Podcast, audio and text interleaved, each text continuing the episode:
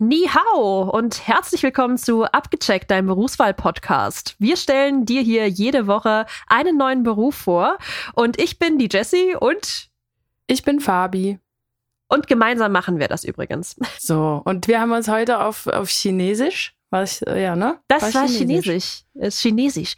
Chinesisch.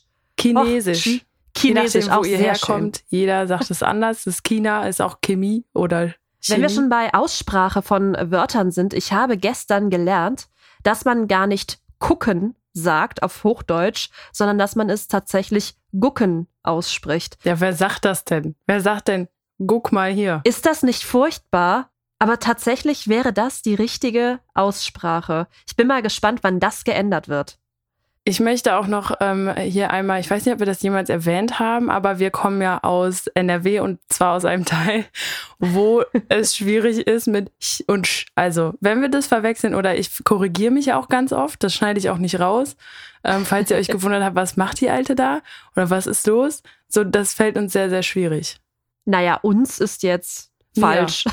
Uns, ich meine uns in diesem, in dieser, äh, in, in dieser Gemeinde, in dieser Blase, uns wo wir in dieser herkommen. Gemeinde. Genau. Ich werde nämlich immer von äh, meinem Freund ausgelacht dafür, wenn ich Milch sage, weil er ist der festen Überzeugung, dass es Milch heißt. So. Das ist auch nicht verwirrt, sondern verwirrt. Das sind alles Ja. so Sachen. Schwierig. Ja, haben wir das aber auch mal geklärt, ne? Falls jemand jetzt nur diese Folge hört, sorry. Genau, also wir haben eigentlich auch einen Beruf, der überhaupt nichts mit deutscher Aussprache zu tun hat dabei. Und wo auch kein äh, drin ist, sondern ein doch, es ist ein Rechtsanwältin. Also wir haben noch ein drin, aber keiner sagt Rechtsanwältin, oder? Äh, doch, ja. Echt? Gehst mal zum Rechtsanwalt. Da natürlich. Rechtsanwalt. ja, das passt doch. Das war eine gelungene Überleitung. Komm, wir starten direkt in die Frage, die ich an dich habe, weil ich glaube, sonst verlieren wir uns hier in ähm, richtiger Aussprache. Aber wenn ihr das nicht hören wollt, dann äh, schaut doch mal in die Shownotes. Da steht die Zeit, ab wann das Interview wirklich losgeht. Aber jetzt lohnt es sich auch nicht mehr, einfach zu überspringen. Ich wollte es nur fürs Protokoll einmal gesagt haben. Wir haben ja ganz häufig ähm, die Frage bei so Männerberufen, wie viel Frauenanteil äh, ja darin vorkommt, vorhanden ist. Und tatsächlich ähm, kann ich dir schon mal verraten, dass es mehr Rechtsanwälte als Rechtsanwältinnen gibt. Und wir Ja. haben ja eine Rechtsanwältin dabei. Mhm. Ähm, zum 01.01.2022 waren 165.587 Rechtsanwälte zugelassen. Wie viele waren davon Frauen? Ich habe keine Prozentzahl, bitte eine ganze Zahl. 50.000. Na, nicht ganz. Ein bisschen mehr. Bisschen mehr. 60.057. Krass. Also weniger als die Hälfte. Ich wollte dich eigentlich auch fragen, ob du einschätzen kannst, ähm, in welchen Fachgebieten die Anwälte am häufigsten tätig sind. Ich habe dazu aber nur Zahlen von 2019 gefunden. Was sind denn verschiedene Fachgebiete? Oh, da gibt es so viele. Es gibt ähm, zum Beispiel Steuerrecht oder äh, Verkehrsrecht oder Erbrecht oder Familienrecht. Vielleicht Steuerrecht? Ist tatsächlich auf Platz drei. Mhm. Davor kommen aber mit weitem Abstand noch zwei andere. Baurecht? Nee, Baurecht ist Dann bestimmt sowas Ähm. mit Erbe. Erbrecht tatsächlich auch nicht. Ich glaube, ich äh, helfe dir mal auf die Sprünge. Ja, es ist ist das Arbeitsrecht Ah, oh, mm, okay, hatte ich jetzt nicht auf dem Schirm. Mm. und Familienrecht. Das sind die zwei Gebiete, die 2019 am stärksten vertreten waren. Ja, krass. Hätte ich auch nicht gewusst. Und jetzt noch eine letzte Frage. Wie viele Studenten meinst du beginnen jedes Semester ähm, mit dem Jurastudium? Die Zahl ist ungefähr gleich tatsächlich in den letzten Jahren gewesen. Ich glaube ja, es beginnen viele. Welche, also wie viele davon das auch wirklich zu Ende bringen, ist, glaube ich, eine ganz andere Zahl. Das ist wahr. Äh, ich habe extra nicht die Abbruchquote als Frage genommen, weil ich fand die sehr deprimierend. Aber du weißt die Abbruchquote? Äh, ich habe sie mir ab, äh, angeschaut und äh, es waren verschiedene Zahlen drin von 35 bis über 50 Prozent. Und das fand ich schon heftig, aber ich konnte die Quellen nicht ganz ja, zuordnen, ob das seriös ist oder nicht. Deswegen habe ich gedacht, komm, erstens klingt das total doof, wenn man sagt, nur jeder Zweite schafft dieses Studium. Und äh, andererseits weiß ich halt auch nicht, wie seriös das ist. Also ich gefühlt kann ich nur hier auch wieder falsch liegen, guter Satzbau. Ähm, das, es geht ja alles nach hinten los, egal was ich sage. Ich sage jetzt einfach mal 100.000. Tatsächlich sind es nur so um die 15.000. Oho. Und ja. dann von den 15.000, wenn da jetzt 35 Prozent abbrechen, ja, das ist schon äh, wenig. In der ähm, Quelle, die ich gelesen habe, stand auch drin, dass mehr Rechtsanwälte, also Rechtsanwälte, Jurastudenten als Medizinstudenten das Studium abbrechen. Aber jetzt würde mich mal interessieren, würdest du eher Staatsanwältin werden wollen oder Rechtsanwältin? Ich glaube Rechtsanwältin. Aber das hat auch was mit dem Interview zu tun, was, ähm, was ich mit der Henny geführt habe, was jetzt gleich im Anschluss kommt, weil ich einfach jetzt die Möglichkeiten kenne, die man als Rechtsanwältin hat. Aber stell dir vor, so jetzt eine richtige Klischeefrage. Du hast jemanden, du weißt, der ist schuldig und musst aber das Beste für den rausholen. Also ich meine, das ist immer so ein, so ein schmaler Grad zwischen ähm, ähm, dass einfach, dass er einen fairen Prozess bekommt, weil das ist ja auch wichtig. Also selbst wenn er schuldig ist, dass er einen fairen Prozess bekommt. Aber keine Ahnung, ich weiß nicht, ob ich das könnte, wenn ich weiß, der hat das gemacht. Ja, aber du hast ja jetzt wirklich das Bild im Kopf, dass derjenige auch im Gericht mit drin sitzt. Also, ja. ne, du, dieses Verteidigungsbild ähm, hast du jetzt gerade. Ja, genau, deswegen sage ich ja komplett Klischee, Klischeefrage, einfach komplett in die Richtung gedrückt. Ja, also ähm, da hätte ich tatsächlich keinen Bock drauf, das zu machen. Aber als Rechtsanwältin hast du wirklich so viele Möglichkeiten. Du musst nicht in dieses Klischee reingehen. Du hast ja, tatsächlich ja, ja. ganz viel andere aber das äh, könnt ihr jetzt gleich im Interview mit Henny hören, ähm, denn da erfahrt ihr, was es für unzählige Möglichkeiten mit einem Jurastudium gibt. Abgecheckt, dein Berufswahl-Podcast. Bei mir ist die Henny und die Henny stellt sich jetzt zu Beginn als erstes einmal selber vor. Ja, hi. Wie du schon gesagt hast, ich bin Henny und ähm, 34 Jahre. Ich wohne in Köln und ich bin von Beruf Rechtsanwältin. Du bist Rechtsanwältin. Kann man sich das bei dir so vorstellen, dass du ähm, deinen Arbeitsalltag im Gericht verbringst? Nein, ich bin ähm, in der Tat äh, Unternehmensjuristin oder wie der Fachbegriff lautet, ist äh, Syndikus-Rechtsanwältin. Oh, spannend. In einem ähm, mittelständischen Unternehmen in Köln und ähm, wir vertreiben Modeschmuck. Und da arbeite ich sozusagen als Anwältin in der Rechtsabteilung. Wie bist du denn dazu gekommen, dass du diesen Job heute machst? Wie, wo kam der Wille her, Rechtsanwältin zu werden? Ja, ganz zu Beginn muss man natürlich erstmal zur Uni gehen. Nein, ähm, wie kam es dazu, dass ich überhaupt äh, Jura studieren wollte? Und zwar eigentlich war mein Traum, dass ich bei der Europäischen Kommission mal anfangen werde.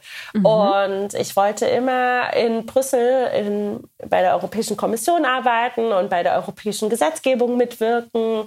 Und ähm, wir hatten da mal in der Schule so eine Informationsmesse und da war eben auch von der von den europäischen Institutionen so ein Stand.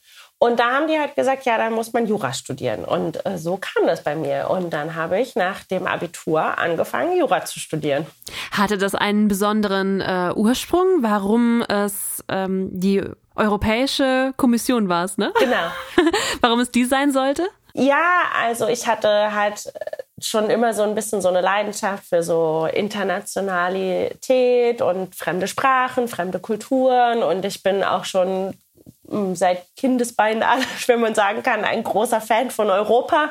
Natürlich im Kindesalter vor allem durch das Reisen mit den Eltern so mitbekommen, ne, wie so, so andere Länder funktionieren. Und ich kann mich auch noch erinnern, früher gab es ja auch dann immer noch anderes Geld. Und ich weiß, dass ich das als Kind schon immer total spannend fand. Und in der Schule war ich auch immer schon so ein sehr großer Fan von Sozialkunde. Und insbesondere, wenn es halt darum ging, so, wie funktioniert der ganze Staatsapparat, wie funktioniert die Europäische Union und ähm, was sind die Vorteile, wie ist das alles gekommen, wie funktionieren die europäischen Verträge.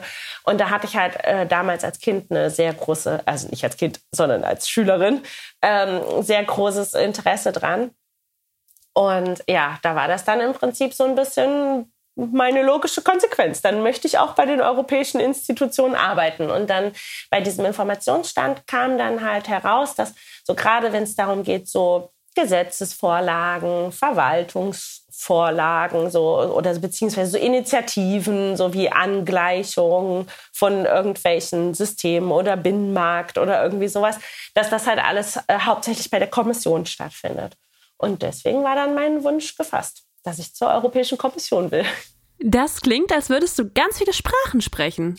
Na, ich äh, spreche Englisch und äh, Französisch und natürlich Deutsch. Und ähm, ja, ich äh, hätte natürlich, wenn das, wenn das so gekommen wäre, hätte man natürlich auch noch eine vierte Sprache lernen können. Aber also ich, ich finde immer, so eine Sprache öffnet halt auch eine Kultur und äh, den Zugang zu einer fremden Kultur. Und deswegen, also ich würde mich auch nicht dagegen sträuben, noch eine vierte Sprache zu lernen. Ich kann ein ganz, ganz kleines bisschen Spanisch. Aber ähm, das ist, glaube ich, eher nicht der Rede wert. nicht so gut, dass es verhandlungssicher wäre. nee, also es reicht, um ähm, im Restaurant ein Bier zu bestellen und einen Wein. Und ich kann wahrscheinlich auch so ganz leichte Konversationen mit einem Spanier führen, aber mehr reicht's auch noch nicht. Jetzt hattest du ja schon erwähnt, dass ganz zu Beginn dann das Jurastudium steht. Wie verläuft das? Ja, also äh, Jura ist in der Tat noch eins der wenigen Studiengänge in Deutschland oder einer der wenigen Studiengänge in Deutschland, die nicht auf Bachelor-Master-System laufen, sondern bei denen man noch das äh, Staatsexamen macht. Und das verläuft so, dass man zunächst acht Semester an der Uni studiert und dann die erste juristische Staatsexamensprüfung ablegt. Und ähm, wenn man das geschafft hat, dann schließen sich zwei Jahre Referendariat an. Referendariat kann man sich ungefähr so vorstellen, dass man da so verschiedene Stationen hat, die man durchläuft, wie so ein Trainee-Programm, würde ich immer sagen. Es ist wie so ein zweijähriges Praktikum. Man geht erst zu Gericht, dann geht man zur Staatsanwaltschaft, dann zu einer Behörde, dann geht man in eine Kanzlei und ganz zum Schluss kann man sich die Station auch noch selber aussuchen. Und wenn man ähm, dieses zweijährige Praktikum, sage ich es jetzt mal, absolviert hat, dann hat man noch eine zweite juristische Staatsprüfung. Und wenn man die abgeschlossen hat, dann ist man, so nennt sich das in Deutschland, Volljurist. Und als Volljurist kann man alles machen. Da kann man Richter werden, kann man Staatsanwalt werden, kann man Rechtsanwalt werden. Und ähm, anders als zum Beispiel in, in England ist es auch in Deutschland nicht so, dass man sich festlegen muss. Also man kann auch immer wieder wechseln. Also ich könnte jetzt auch zum Beispiel immer noch Richter werden oder also Richterin oder Staatsanwältin. In manchen Bundesländern gibt es eine Altersbeschränkung. Da darf man sich nur bis 37 bewerben, um in den Staatsdienst zu gehen. Aber von meiner Qualifikation her kann man immer wieder wechseln. Man muss sich nicht festlegen. Jetzt kenne ich das Wort Referendariat aus dem Lehramt, aber ich könnte mir vorstellen, dass das äh, bei Jura noch mal was ganz anderes ist. Wie verläuft das Referendariat? Ja, genau. Also ähm, wie gesagt, du hast so verschiedene Stationen. Mhm und ähm, wirst dann äh, schnupperst im Prinzip immer so ein bisschen in jede Station so rein. Also be beispielsweise die die interessanteste Station für mich war in der Tat die Staatsanwaltschaft, weil da wird man dann einem Staatsanwalt zugewiesen und mit dem betreut man dann zusammen die Fälle, die er so auf dem auf dem Tisch hat. Und das ist auch die Station, in der man schon selber tätig wird. Also man ist dann auch schon sozusagen Staatsanwältin auf Probe und geht dann eben auch in die Verhandlungen rein und äh, verliest ganz selbstständig die Anklageschrift und verhandelt das, vernimmt die Zeugen und beantragt dann auch eben auch eine Strafe für den Angeklagten. Und außerdem ist die Staatsanwaltschaft auch noch eine Station, in der ganz nebenher noch witzige Dinge passieren, wie zum Beispiel man hat eine Nachtfahrt mit der Polizei, da sitzt man dann die ganze Nacht mit der Polizei zusammen im Auto und ähm, ja, Jagdverbrecher. Oder zum Beispiel gibt es auch einen Trinkversuch. Das bedeutet ähm, betreutes Trinken. Also wir waren da auf dem Polizeisportgelände. Die haben da so eine Trainings, ja, ich würde sagen, so ist so ein Trainingsgelände von denen. Und da haben die eben auch so Simulationsautomaten. Und dann ähm, mussten wir alle so einen Simulationsparcours fahren, also, also quasi als wenn man Auto fährt. Aber es war halt alles in einer Simulation. Und ähm, das haben wir alle im nüchternen Zustand gemacht. Dann haben wir alle zwei Gläser Wein getrunken und dann haben wir das nochmal gemacht. Und dann wurde unsere Reaktionszeit gemessen. Und ja, genau, solche, solche netten Aktivitäten passieren so alle während der Staatsanwaltschaft. Aber grundsätzlich kann man sich das im Prinzip wie ein zweijähriges Praktikum mit verschiedenen Stationen vorstellen. Das heißt, in dem Referendariat wird man auch nicht geprüft, sondern man kann sich das wirklich wie ein Ausprobieren vorstellen. Ja, also deine Leistungen werden schon bewertet. Also du musst ähm, in jeder Station kriegst du Noten und du musst auch immer praktische äh, Exemplare abliefern. Also zum Beispiel, wenn du jetzt beim Richter bist, dann gibt er dir eine Akte und dann musst du dazu das Urteil schreiben oder du musst dazu ähm, eine Verfügung erlassen, wie du mit dem Fall weitermachst, weil manchmal muss man ja auch, liest man ja auch den Fall und dann muss man erstmal noch einen Beweis erheben oder muss noch mal einen Zeugen laden oder irgendwie sowas. So, da muss man immer entscheiden, wie es da weitergeht. Und da bewertet einen der Richter schon. Und auch bei der Staatsanwaltschaft wird bewertet, was du in den Verfahren machst. Und auch wenn du zum Beispiel dann deine Station machst, wo du in der Kanzlei arbeitest, da muss der dich, also der Anwalt, dem du zugewiesen bist, der muss dich dann auch bewerten. Und ähm, am Ende des Referendariats hast du sozusagen in jeder Station, die du absolviert hast, eine Note bekommen. Aber so richtig spielen diese Noten keine Rolle, weil am Ende des Tages ist es nur wichtig, welche Note du in deiner zweiten Prüf, also in deinem zweiten Examen abgeliefert hast. Das wäre jetzt auch die nächste Frage. Wie kann ich mir so ein Staatsexamen vorstellen? Ich kenne ja tatsächlich nur Bachelor Master und Bachelor Masterarbeit. Aber was ist das Staatsexamen? Also im, im ersten Staatsexamen ist es so, dass du in das variiert ein bisschen vom Bundesland zu Bundesland. Also es gibt ja drei Hauptfächer im Jurastudium. Das ist Zivilrecht, Strafrecht und öffentliches Recht. Und du hast in jeder, ähm, in jedem dieser drei Rechtsgebiete schreibst du zwei Klausuren. Ich weiß, dass es in, wie gesagt, von Bundesland zu Bundesland ein bisschen variiert. Ich glaube, in NRW schreibt man im Strafrecht nur eine Klausur und dafür aber im Zivilrecht dann drei. Aber egal wie, unterm Strich schreibst du sechs Klausuren. Die Klausuren gehen, gehen fünf Stunden. Und ähm, dann bekommst du ähm, ähm, so drei Monate, nachdem du die geschrieben hast, bekommst du dann deine Noten für diese Klausuren und hast danach nochmal eine mündliche Prüfung, in der auch alle drei Rechtsgebiete abgefragt werden und man muss einen Vortrag halten. So, und dann ähm, hat man immer noch erst 70 Prozent seines Staatsexamens geschafft, weil das ist im Prinzip nur der sogenannte staatliche Teil. Dann kommt noch ein universitärer Teil dazu. Da muss man dann in einem Wahlfach, was man sich selber aussuchen kann, eine äh, 50-seitige Hausarbeit schreiben plus eben auch wieder eine mündliche Prüfung über das Thema der Hausarbeit plus allgemeine Fragen in seinem Wahlfach. Das ist das Staatsexamen. Das heißt, Staatsexamen ist quasi das ganze Studium mhm. ähm, mit all seinen Prüfungen. Ja, also ähm, man könnte ja meinen, wenn man das jetzt so hört, das hört sich so locker an. Da schreiben die, da studieren die acht Semester und ähm, am Ende schreiben die eine Prüfung mit sechs Klausuren. ja, also ähm, in der Tat, das ist leider überhaupt nicht so romantisch, wie es klingt sondern äh, das ist schon wirklich eine Knochensache, sage ich mal, dieses Staatsexamen, weil in diesen sechs Klausuren wirklich dein komplettes Studium abgefragt wird. Alles, was du jemals gelernt hast während der Uni-Zeit, wird abgefragt. Und ähm, das ist auch, man muss sich das auch vorstellen, ähm, das ist auch psychisch ein hoher Druck, den man da hat. Und ähm, was zum Beispiel meine Freunde nie verstehen konnten, wir lernen auch ungefähr ein ganzes Jahr für dieses Staatsexamen, weil in diesem einen Jahr quasi nochmal der komplette Unistoff wiederholt wird, sozusagen. Also ähm, das ist schon echt eine, kein Spaziergang. Wie viel von dem, was du in dem Studium gelernt hast, weißt du heute noch und brauchst du heute noch? ja, das ist ähm, also bei Jura in der Tat, äh, glaube ich, kann man sehr, sehr viel anwenden, was man im Studium lernt. Ähm, das kommt natürlich immer darauf an. Irgendwann ist man auf ein Rechtsgebiet spezialisiert. Zum Beispiel, ich habe natürlich diese, wie jeder Jurist, diese generalisierte Ausbildung gemacht und habe halt ähm, in allen Rechtsgebieten meine Prüfung abgelegt Und ähm, heute bin ich spezialisiert auf Marken- und Wettbewerbsrecht.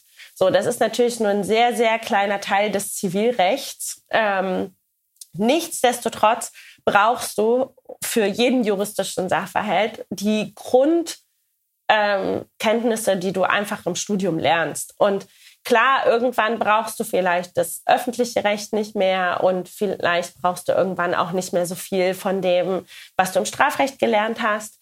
Aber die Grundkenntnisse bleiben dir immer erhalten und die brauchst du auch weiterhin, um deinen Beruf auszuüben, weil es spielt auch alles miteinander zusammen. Also es ist, sind so wie viele Rädchen, die so ineinander greifen.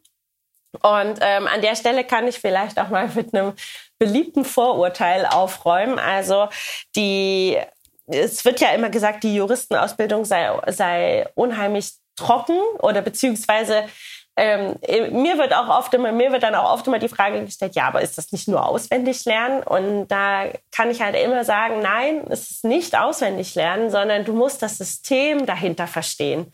Also es ist wirklich ähm, anders, als man sich das vielleicht vorstellt, kommt es am Ende des Tages wirklich darauf an, dass man so die logischen Zusammenhänge verstanden hat, dass man so das, das, das große Ganze sieht, dass man ähm, ja, das System, nachdem unser, unsere Gesetze einfach aufgebaut sind und nachdem auch unsere Gesetze ineinander spielen, ähm, dass man das verstanden hat. Und deswegen, man kommt ohne, also selbst wenn man jetzt nur noch Zivilrecht macht, man kommt ohne das Verständnis für öffentliches Recht auch im Zivilrecht nicht, ähm, nicht weiter. Also du brauchst es einfach immer. Insofern ist das vielleicht eines der wenigen Studien oder der wenigen der Studienfächer, ähm, wo man wirklich auch in seinem Berufsalltag noch sehr viel von dem braucht, was man in der Uni lernt. Aber das motiviert auch, finde ich. Ja, total. Könntest du heute noch, wenn ich dir jetzt irgendeinen Paragraph sage, wüsstest du den noch auswendig? Naja, es gibt so ein paar Paragraphen, die könnte man natürlich immer. Aber wie gesagt, also ich habe noch nie ein Gesetz auswendig gelernt. Also es gibt so ein paar Gesetze, die kann man irgendwann auswendig. Ja. Und ähm, ich kann dir natürlich auch die einschlägigen Normen aus unserem Grundgesetz sagen. Aber ähm, es ist wirklich, es ist, es ist noch nie passiert, dass ich ein Gesetz wirklich stupide auswendig gelernt habe, weil die Gesetze dürfen wir ja mitnehmen in die Klausur. Also die, den großen, dicken Backstein, auch äh, in denen alle unsere Gesetze drinstehen, ähm, den dürfen wir ja für jede Klausur verwenden. Also es geht wirklich gar nicht darum, dass du den Inhalt der Gesetze auswendig kennst. Ich habe jetzt gerade so eine kleine Anekdote im Kopf aus der Schule. Ja, Meine äh, Schüler benutzen momentan äh, total häufig den Begriff, äh, du bist voll der 31er. weißt du zufällig, wo das herkommt? naja, die Frage ist ja, aus welchem Gesetzbuch die da überhaupt erstmal zitieren. Wahrscheinlich ist es irgendwas aus dem Strafrecht, oder? Ich weiß jetzt nur, also ich kann jetzt nicht sagen, welches, äh, welches Gesetzbuch es ist. Ich weiß nur, dass 31 wohl der Paragraph für Verrat ist. Für Verrat?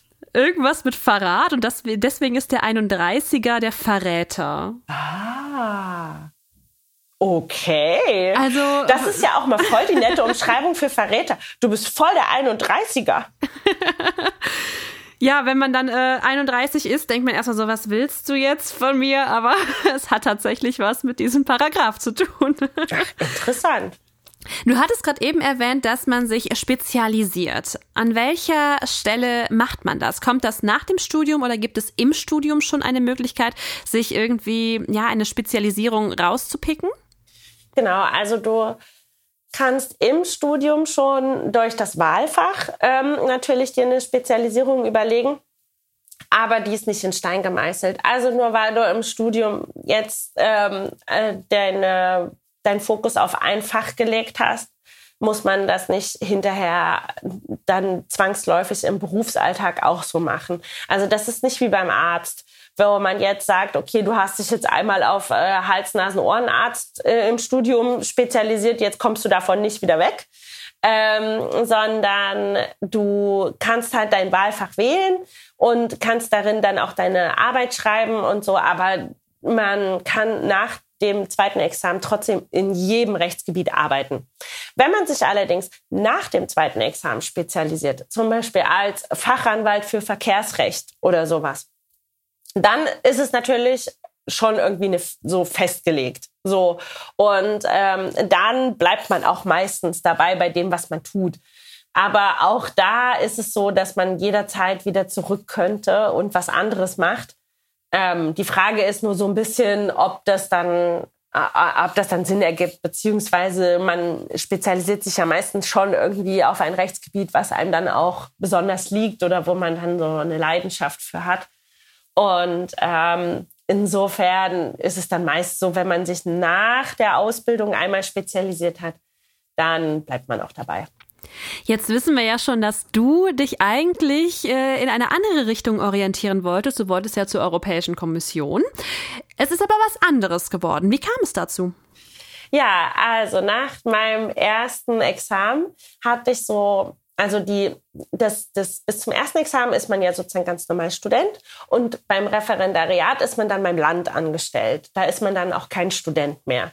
Und ähm, man hat so ein bisschen Zeit zwischen dem Ende des Studiums und dem Beginn des Referendariats, weil meistens hat man so ein bisschen Wartezeit, weil nicht immer sofort Plätze verfügbar sind oder man halt nicht, also es gibt schon immer direkten Platz, aber vielleicht dann nicht da, wo man will. Zum Beispiel hier in Köln ist es zurzeit so, dass man aktuell circa sechs bis neun Monate auf einen Referendariatsplatz in Köln ähm, wartet. Währenddessen man zum Beispiel, ähm, wenn man jetzt nach Aachen will oder sowas, kann man dann nach drei Monaten schon anfangen. Also das kommt halt immer so ein bisschen drauf an, was man will. Aber viel, man kann diese Wartezeit, sage ich mal, auch immer ganz gut nutzen. Weil ähm, ich habe das zum Beispiel dann damals so gemacht, ich habe die Wartezeit damit überbrückt, dass ich nach Brüssel gegangen bin, um eben in einer Kanzlei zu arbeiten, die sich mit europäischem Recht beschäftigt hat. Und am Ende des Tages war ich auch vier Wochen bei der Europäischen Kommission und habe da mein Praktikum gemacht. Ja, und ähm, dieses kleine Praktikum hat mich leider komplett entzaubert.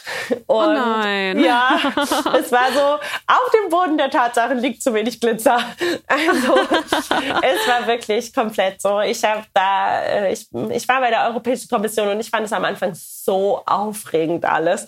Und es ist dieses große Gebäude in Brüssel und man kommt da rein und alle sind super geschäftig und es, es werden 100 Sprachen gesprochen, so gefühlt. Und ja, ich bin den ersten Tag mit glänzenden Augen dahin gegangen und mit ja, noch größeren Enttäuschungen wieder nach Hause gefahren, weil ja, ich musste halt am Ende des Tages feststellen, die Europäische Kommission ist eben auch eine Behörde.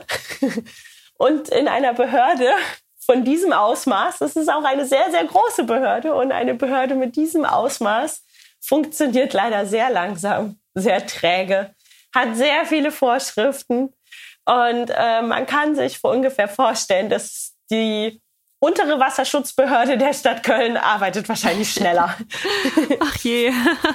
ja, naja, und äh, so interessant dann das Thema war, aber dieser ganze Verwaltungsapparat hat mich da schon ziemlich demoralisiert und ähm, ich fand es auch irgendwie ziemlich unangenehm, sage ich mal, weil ja, die Leute, die da gearbeitet haben, für mich war das halt so eine wahnsinnige Ehre und es wurde auch immer so kommuniziert und so, dass es so, dass es jetzt so was wahnsinnig Großes wäre und so. Und ich hatte aber eher auch das Gefühl, dass die Leute, die da gearbeitet haben, auch alle irgendwie so ein bisschen so Dienst nach Vorschrift und Hauptsache, wir machen um vier Feierabend und und ich habe halt immer gedacht, ja, aber ihr seid doch wegen der Sache hier und wir wollen doch in Europa was bewegen. Aber genau dieser Tatendrang wurde dann irgendwie ein bisschen gestoppt. Und es hat mir da auch keiner gespiegelt, dass sie ihre Arbeit so wahrnehmen würden.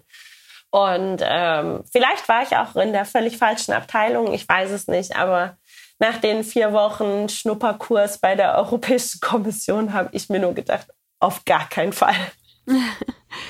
Aber du warst dann trotzdem noch davon überzeugt, dass du den richtigen Studiengang für dich gewählt hast. Ja, also ich war ja dann auch, ähm, man hat ja, man, also Jura ist ja unheimlich facettenreich. Wie gesagt, man kann in so viele Richtungen gehen und man kann auch danach so viel machen.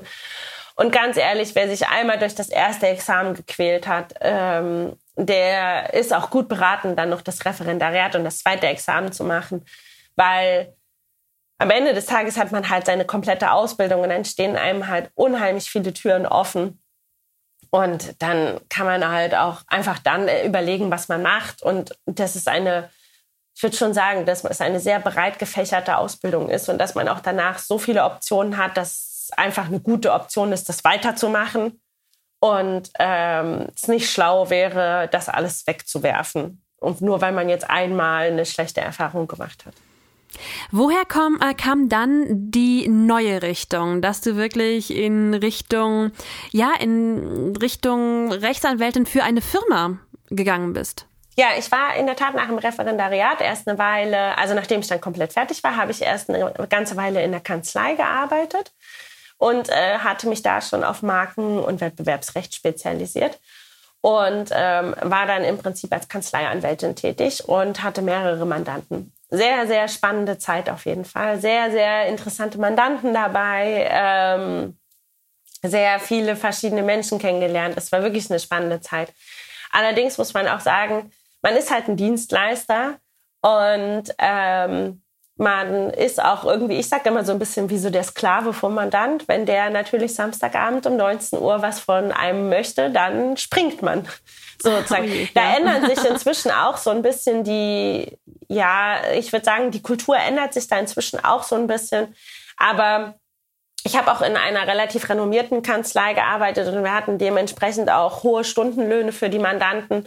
Und ähm, ja, die Mandanten waren natürlich auch alles namhafte äh, Unternehmen, aber nichtsdestotrotz, man musste, man musste für die springen, wenn die wollten, dass man springt. Und man hatte nicht so schöne Arbeitszeiten. Und ähm, irgendwann habe ich halt gedacht, okay, das passt auch nicht mehr so richtig mit dem Modell zusammen, was ich für mein Leben habe, dass ich auch einfach ganz gerne Freizeit habe und irgendwie ganz gerne mal noch zum Sport gehe und auch wenn es ja. nicht allzu schlecht läuft, auch mal Menschen treffe. genau. Und dann habe ich halt irgendwann gesagt, okay, jetzt muss so, es muss ein bisschen ruhiger werden. Und ich, wie gesagt, war ja schon in der Kanzlei auf Marken- und Wettbewerbsrecht äh, spezialisiert. Und irgendwann kam dann das Angebot von der Firma, in der ich jetzt arbeite. Und ich hatte ja eingangs schon erwähnt, dass wir Modeschmuck ähm, vertreiben. Und da habe ich ins, äh, also auch immer noch, trotz dass die Arbeit als Unternehmensjuristin wahnsinnig vielseitig und facettenreich ist, aber ich habe trotzdem immer noch einen Schwerpunkt auf äh, Marken- und Wettbewerbsrecht, weil auch wir natürlich diverse Marken haben, die, wir, die ich betreuen muss und sich auch immer wieder wettbewerbsrechtliche Fragen stellen. Das fängt schon damit an, dass wenn Marketing irgendwie eine Werbeaktion machen möchte, muss ich natürlich immer gucken, die Claims, die die verwenden möchten, passt das zusammen? Ist das äh, für die Verbraucher verständlich? Kann das eine Irreführung ergeben? Kann da irgendwer denken, dass das jetzt falsch, ja, oder das halt irgendwie, dass wir was Falsches versprechen und sowas? Und insofern ist mein Schwerpunkt da geblieben. Wie sieht denn so ein typischer Arbeitsalltag bei dir aus? Wenn du so einen Arbeitstag von morgens oder ich weiß nicht, fängst du morgens an oder erst mittags? Ich weiß es ja nicht. Wie sieht der aus? Womit fängst du an und womit hörst du auf? Ja, also wenn ich nicht, also ich, äh, wenn ich nicht im Homeoffice bin, dann ähm, fahre ich erstmal mit meinem Fahrrad ins Büro. das ist für mich immer schon das erste Highlight des Tages, weil ich habe einfach einen wahnsinnig schönen Arbeitsweg, weil ähm, ich arbeite, ich wohne direkt am Rhein und ich arbeite auch direkt am Rhein. Das heißt, Ach, ich kann den, den ganzen Weg zur Arbeit quasi mit dem Dom im Blick am Rhein entlang radeln. Und ähm, das ist schon das, das erste große Highlight meines Tages. Und ähm, ja, nee, dann äh, starte ich in der Tat äh, im Büro und wir haben halt morgens immer erstmal so einen, ähm, ja, so einen kleinen Call, würde ich sagen, mit dem ganzen Team. Da wird dann immer äh, geklärt, was heute zu tun ist und was so an Themen anliegt und äh, wer wo Unterstützung braucht oder wer mit was beschäftigt ist und ähm, einfach so, dass wir wissen, was die anderen so machen. So, und danach ähm, widme ich mich natürlich den diversen Projekten, die ich so habe.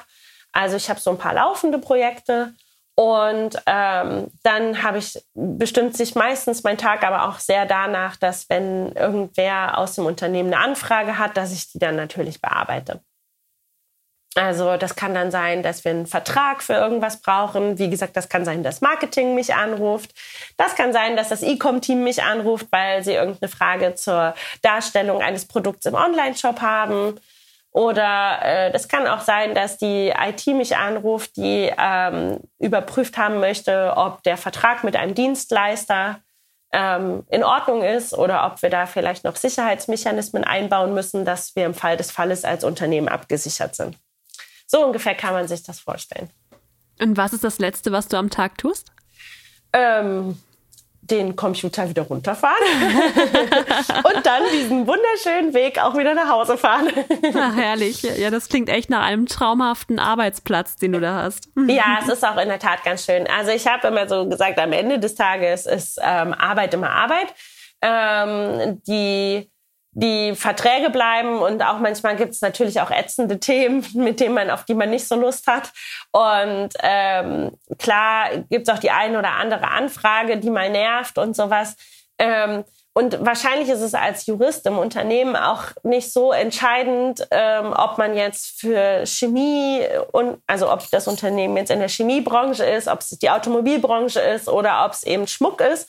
Aber ich sag halt immer so ein bisschen, mein Produkt glitzert und deswegen ist, ist es nochmal zusätzlich schön. Was macht dir denn in deinem Job am meisten Spaß? Ja, am meisten Spaß macht mir in der Tat, wenn ich äh, mit den Kollegen, ähm, ja, wenn ich mich mit denen irgendwie überlegen kann, wie können wir irgendwas so gestalten, dass es jetzt rechtssicher ist oder sowas. Jetzt gerade hatten wir das Thema, wie können wir unseren Adventskalender aufsetzen für nächstes Jahr und also beziehungsweise jetzt für Dezember. Und ähm, was können wir da draufschreiben? Wie sind da die Kennzeichnungspflichten? Dann macht mir halt immer ganz besonders Spaß, wenn wir einen neuen Partner anbinden.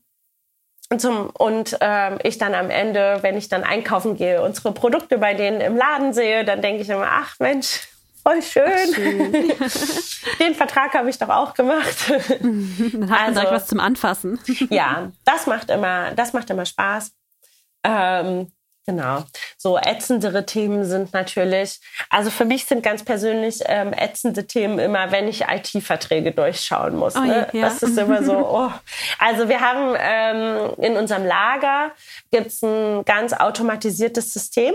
Das ist auch total interessant, also so mit so Schlitten und sowas und, und die nehmen dann ganz automatisiert die Pakete aus den, aus den Regalen und äh, dann kann, wird das sozusagen auf so, eine, auf so einem Schienensystem weitergefahren und alles sowas. Und dieses System musste erweitert werden. Und da mussten wir einen Vertrag machen für die Erweiterung von diesem System, für, die, für den Bau sozusagen von der Erweiterung. Und das war für mich wirklich schon so eine ganz knochenharte Aufgabe, weil das war echt schon so ziemlich trocken und da musste ich mich durch unheimlich viel technische Details kämpfen. Und ähm, ja, das sind so Situationen, da macht es mir vielleicht manchmal nicht so viel Spaß. Aber das ist ja zum Glück nicht jeden Tag. Wenn ich an ähm, Jura denke und an Gerichtsurteile und äh, alles drumherum, dann dann habe ich auch immer so, ja, skurrile Urteile oder lustige äh, Gerichtsszenarien im Kopf. Hast du sowas auch schon mal erlebt? Ja klar, also äh, alleine im Studium hat man natürlich immer hört man natürlich immer von den witzigsten Urteilen. Ich sage ja immer die lustigsten Urteile, die der BGH je, äh, je machen muss, sind ja immer aus dem Reiserecht. Angefangen damit, dass manche ihre Reise stornieren wollten. Nee, äh, dieses skurrilste Urteil ist, glaube ich, ähm, dass welche vom Reisepreis eine Erstattung verlangt haben, weil die Betten nicht zusammengeschraubt waren oder nicht aneinander befestigt waren und das Paar sozusagen seinen nächtlichen Aktivitäten im Urlaub nicht nachkam. das ist, glaube ich, die, das witzigste Urteil des BGHs. Ach, herrlich. Ähm, ja, aber ansonsten, ähm, ich persönlich war jetzt noch nie an so einem witzigen Fall äh, beteiligt im Unternehmen, als ich noch in der Kanzlei war, war in der Tat, hatten wir einen Mandanten, das war auch immer sehr witzig und skurril, ähm, weil das war ein großer Hersteller, ich weiß gar nicht, ob er selber herstellt, aber auf jeden Fall großer Vertrieb für ähm, Sexspielzeug. Und ähm, das war natürlich sehr witzig, wenn man dann ähm, bei diversen Spielzeugen die Produkte des Mandanten sowie die Produkte der Konkurrenz vergleichen musste, um zu schauen, ob da eventuell eine Designverletzung stattfindet. Also das war schon sehr witzig. Bist du denn schon am Ende der Karriereleiter angekommen mit deinem Beruf oder gibt es da noch weitere Möglichkeiten, ja, zur Weiterbildung oder zum Aufstieg? Was ist für dich noch möglich? Ja, äh, alles und nichts, würde ich sagen. Also ähm, es ist natürlich, ich, also wie so als Jurist hat man eine wirklich sehr, sehr breit gefächerte Ausbildung. Also ich sage immer, ich kann vieles machen, bis auf Säuglingsherzen operieren. Ähm Nein, aber ähm, man ist wirklich sehr, sehr qualifiziert für viele Berufe und auch viele also sag ich mal, die in der Wirtschaft sind. Ne? So klar könnte ich jetzt nicht irgendwie Ärztin werden mit meiner Ausbildung oder ich kann jetzt auch keine Grundschulkinder unterrichten. Ähm, aber selbst da, ne, wenn ich jetzt sagen würde, oh, der Lehramtsberuf interessiert mich total, könnte ich immer noch an so eine gibt es für mich immer noch die Option, irgendwie an eine äh, Fachschule zu gehen und da den juristischen Unterricht zu übernehmen. Also selbst wenn ich jetzt irgendwie so sagen würde, mir gefällt jetzt nicht mehr so der klassische Anwaltsberuf gut oder ich möchte jetzt auch nicht Richter werden, sondern ich wäre gerne Lehrerin. Selbst da gäbe es Optionen für mich. Also, ähm, und ansonsten kann ich in so einem Unternehmen natürlich auch sehr viel machen. Ich arbeite jetzt sehr klassisch in der Rechtsabteilung. Ich kann aber auch jederzeit irgendwie äh, in die Personalabteilung wechseln. Ähm, sehr, sehr viele Juristen arbeiten auch in der Geschäftsführung, weil ein Baustein unseres Studiums ist natürlich auch irgendwie zu lernen, wie man mit komplexen Sachverhalten umgeht, wie man Dinge gut analysiert und strategisch aufsetzt. Und so ein Jurist muss ja auch immer eine Strategie entwickeln, für, um zu einer Lösung von einem Problem zu kommen. Und das sind natürlich alles so Fähigkeiten, die trainiert werden, die man einfach auch in sehr vielen anderen Bereichen super gut anwenden kann. Also dieses, gerade dieses analytische Denken, was wir in der Uni beigebracht kriegen und auch so dieses zum Beispiel, wir bekommen ja in der Uni auch beigebracht, dass wir ähm, strukturiert Dinge aufschreiben können. Und auch solche Fähigkeiten helfen dir in unfassbar vielen Bereichen. Also insofern kann ich jetzt, kann ich jetzt sagen, ähm, ich kann jetzt die nächsten 40 Jahre natürlich weiter in der Rechtsabteilung arbeiten, aber genauso gut kann man auch als Jurist irgendwie noch in die Geschäftsführung aufsteigen oder sonst irgendwie. Also es sind, es ist wirklich ein riesen Blumenstrauß an Möglichkeiten. Okay. Es gibt ein Thema, über das man, wenn man über Berufe spricht, immer auch sprechen muss. Und das ist das Gehalt, was am Ende auf dem Konto ist. Ich hätte es mir als Schüler immer gewünscht, dass man das immer dazu sagt, äh, wie viel man in den Berufen verdient. Äh, aber es ist ja immer noch so, dass man in Deutschland nicht über Geld spricht. Das möchten wir heute aber ändern. Henny, was kann man als Rechtsanwältin verdienen? Ja, ähm, ich sag mal so, von 35.000 Euro Jahresgehalt bis äh, 120.000 Euro Jahresgehalt. Oh. ist alles dabei. also, das ist also, eine Spanne. ja, das ist eine große Spanne. Also es, es kommt in der Tat sehr drauf an. Äh, das ist übrigens äh, die Juristen-Lieblingsantwort. Also, ähm, man würde gar nicht vermuten, aber der Staat bezahlt in der Tat bei Jura sehr viel schlechter als die freie Wirtschaft. Ähm, als Richter mit einem Einstieg, ich rede jetzt nur von den Einstiegsgehältern, ne? nach oben sind natürlich nie Grenzen gesetzt. Also ähm, als Einstiegsgehalt beim Staat verdient man, meine ich, 55.000 Euro im Jahr brutto. Dann ist man Richter oder Staatsanwalt oder irgendwie so. Wenn man in eine von diesen großen wirklich richtig renommierten Prestigekanzleien geht, die zahlen einem, ähm, einem als Einstiegsgehalt auch gerne mal 120.000. Ähm, da muss man aber wirklich wissen, also so, so schön diese Zahl klingt, ne, und so wahrscheinlich unvorstellbar das für einen Schüler auch klingt, so viel Geld zu bekommen, ähm, ist es so, man muss wirklich wissen, ähm, man braucht sehr, sehr gute Noten, um da reinzukommen. Das ist schon nicht einfach. Das heißt, man, man ist schon im, steht schon im Studium unter einem sehr harten Druck. Man muss sehr, sehr viel lernen, sehr, sehr viel Ehrgeiz an den Tag legen. Es ist wirklich harte Arbeit, überhaupt die Zugangsvoraussetzung für diese Kanzleien zu bekommen. Und wenn man dann da arbeitet, dann arbeitet man auch nur. Das ist wirklich so gemeint. Also du hast wirklich deine Tage enden in, im Schnitt, im Durchschnitt wirklich nicht vor 21, 22 Uhr. Das ist das Früheste, wo du Feierabend machst. Das ist äh, auch überhaupt nicht kein Drohszenario oder keine Schreckenskulisse oder sowas. Das ist einfach Tatsache. Also das muss man eben dazu sagen, wenn man diese Zahl hört. ähm, Ansonsten, wie gesagt, der Staat zahlt einen so ungefähr 55.000. Wenn man jetzt in ein Unternehmen geht, würde ich behaupten, dass zwischen ähm, 65.000 und 85.000 Euro Einstiegsgehalt so alles drin ist. Liebe Henny, vielen lieben Dank, dass du dir die Zeit genommen hast, uns hier heute Rede und Antwort zu stehen und den äh, jungen und vielleicht auch etwas älteren Menschen da draußen ähm, ja Fragen zu deinem Beruf zu beantworten.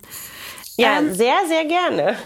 Ich verabschiede mich an dieser Stelle schon. Das letzte Wort hast gleich du. Wenn ihr da draußen Fragen habt zum Beruf der Rechtsanwältin, dann schreibt uns gerne eine E-Mail oder per Social Media. Wir verlinken euch alles in den Show Notes. Da findet ihr auch nochmal alle Informationen rund um den Podcast. Liebe Henny, vielen Dank. Das letzte Wort gehört jetzt dir. Aha, vielen Dank. Ja, danke dir auch, dass ich die Möglichkeit hatte, mein Beruf hier äh, vorzustellen. Und ähm, ich kann nur an alle da draußen, die damit liebäugeln, Jura zu studieren, sagen, äh, macht es. Es ist ein unheimlich facettenreicher Beruf, der auf euch wartet. Und äh, lasst euch nicht abschrecken von den allgemeinen Vorurteilen, die es gibt. Und äh, macht euch ein eigenes Bild. Abgecheckt, dein Berufswahl-Podcast.